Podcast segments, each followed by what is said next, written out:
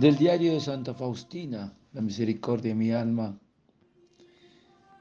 Hoy ella nos cuenta, al día siguiente me acompañó Sol Felicia. Fui con una profunda serenidad y libertad de espíritu. Cuando llegamos, nos dijeron que había una habitación aislada para Sor Faustina. Cuando entramos en esa habitación, nos sorprendimos al ver que todo estaba preparado con esmero, muy limpio, cubierto de manteles, adornado con flores. En la mesía de noche, las hermanas pusieron un bonito cordero pascual. Enseguida vinieron tres hermanas del Sagrado Corazón que trabajan en ese sanatorio. Mis viejas conocidas y me recibieron afectuosamente. Sor Felici estaba sorprendida con todo esto. Nos despedimos cordialmente y se fue. Cuando me quedé a solas, a solas con el Señor Jesús, le agradecí por esta gran gracia. Y Jesús me dijo, quédate tranquila, yo estoy contigo. Cansada me dormí. Por la noche vino la hermana que me iba assistir.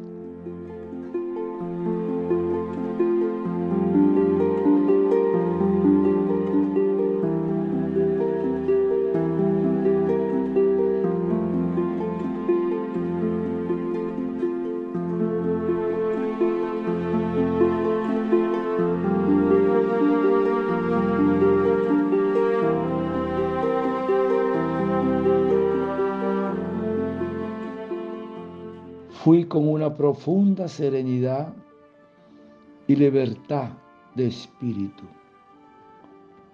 Cuando llegamos, nos dijeron que había una habitación aislada para Sor Faustina.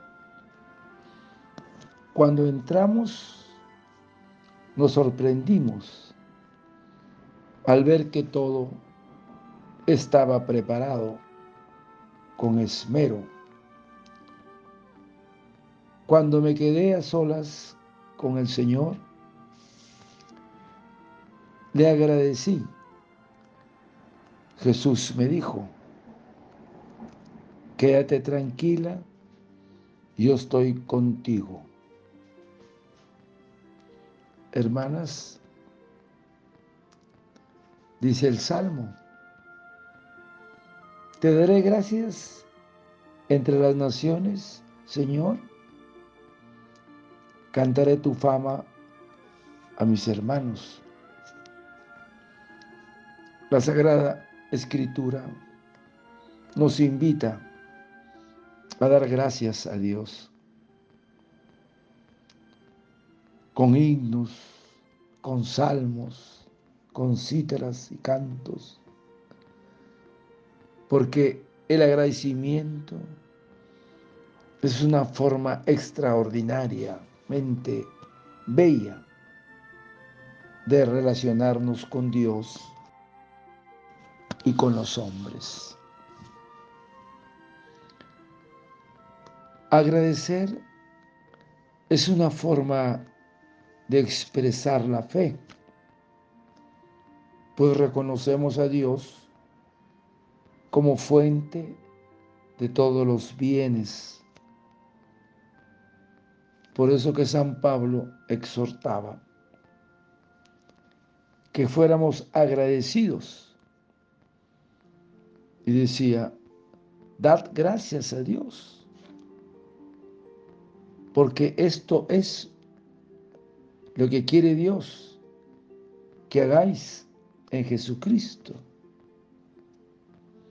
y considera San Pablo que la ingratitud como una causa de paganismo. Por eso dice, acostúmbrate a llevar tu corazón a Dios en acción de gracias. Muchas veces al día hay que agradecer a Dios.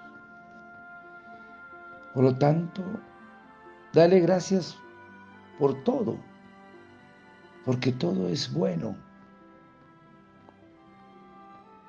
Y como virtud humana, la gratitud es un vínculo eficaz entre los hombres y revela la calidad interior de la persona.